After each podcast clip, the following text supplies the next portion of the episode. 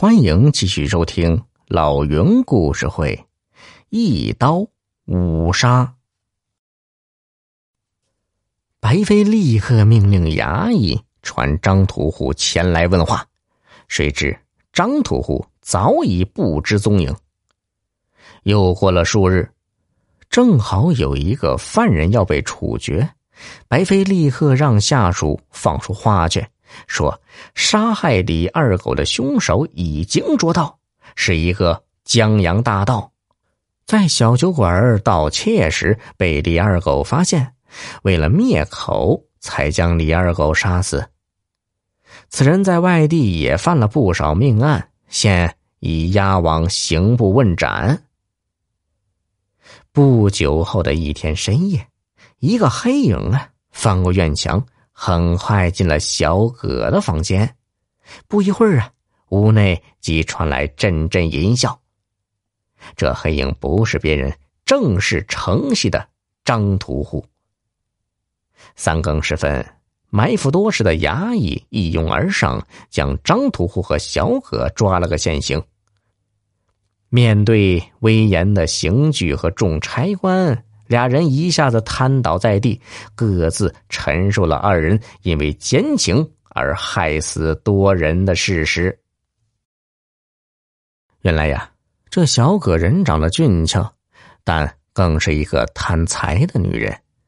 城西的张屠户与酒馆多次往来中，不时暗中送给小葛金银首饰，早已讨得他的欢心。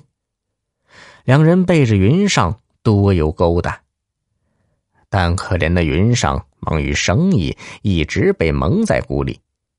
那日深夜，云上酒后回到房间，恰好碰到张屠户偷偷与小葛在房内幽会。为了堵住云上的嘴，两人索性一不做二不休，悄悄啊把云上杀人分尸，把尸块呢。藏入后院废弃的土井中，并用杂物填充好。为了做的天衣无缝，张屠户又让小葛诈称云上失踪，嫁祸木器作坊的沈大强。可怜这沈大强，因为受不了酷刑，屈打成招，丢了一条性命。这张屠户啊，除好色之外，更好赌。眼看自己做的神不知鬼不觉，便又在外面烂赌。那日，把钱财输了个精光。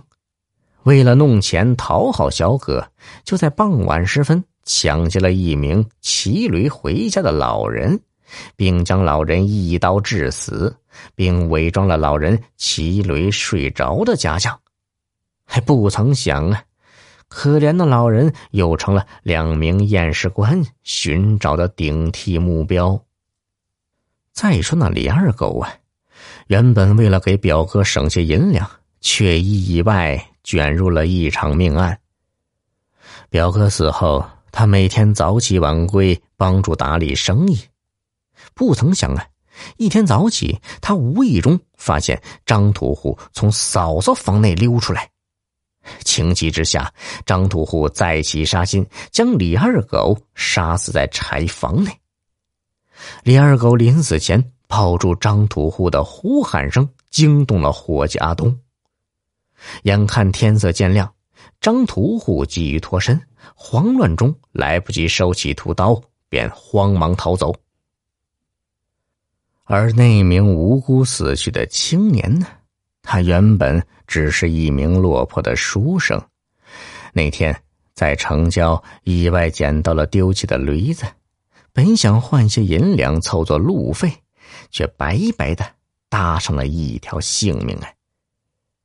再说那三更时分埋伏在酒馆的差役，那是怎么回事呢？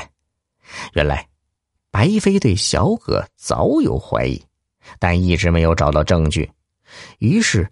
便命令一个差役假装是阿东的远房亲戚，在店内帮忙打杂，暗中呢监视小葛的行踪。那名差役把他发现的情况禀报白飞，白飞派差役埋伏在酒馆，终于是抓住了偷奸的张屠户还有小葛，就这样，一桩牵连五条人命的连环奇案，终于是真相大白。小耳朵们，本集已播讲完毕，别忘了动动小手点赞哦！